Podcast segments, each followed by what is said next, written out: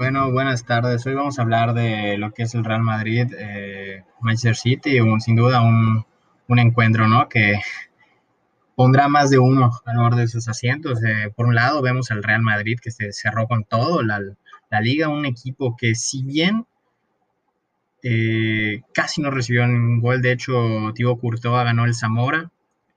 Eh, le cuesta, ¿no? Le cuesta encontrar ese gol, le cuesta eh, pues culminar las jugadas en gol, ¿no? Porque realmente tienen unos jugadores que, son playmakers increíbles, ¿no? Tenemos allá un Isco, un Modric, llámese a un Tony Cross, llámese Asensio, eh, del mismo Eden Hazard, del mismo Karim Benzema, quienes eh, cuando se vuelcan al ataque son, son una, máquina de generar fútbol. El problema es que allá tenemos a tenemos un, reparto de gol, un gol muy repartido, ¿no? En, el, caso del Real Madrid, tenemos al goleador sin duda alguna, Karim Benzema, Sergio Ramos, que si mal no recuerdo no va a estar para la vuelta.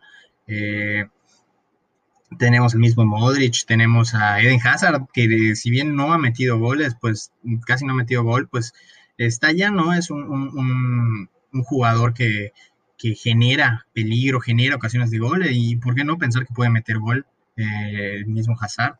Tenemos un Vinicius que pues es, es un, jugador desequilibrante, si bien al, la, última, la, última decisión no, no, no concreta, tiende a elegir la, la decisión incorrecta, pero vimos al, terminar la temporada que pues anotó goles muy, muy interesantes, ¿no? De, de vaselina y llámese demás.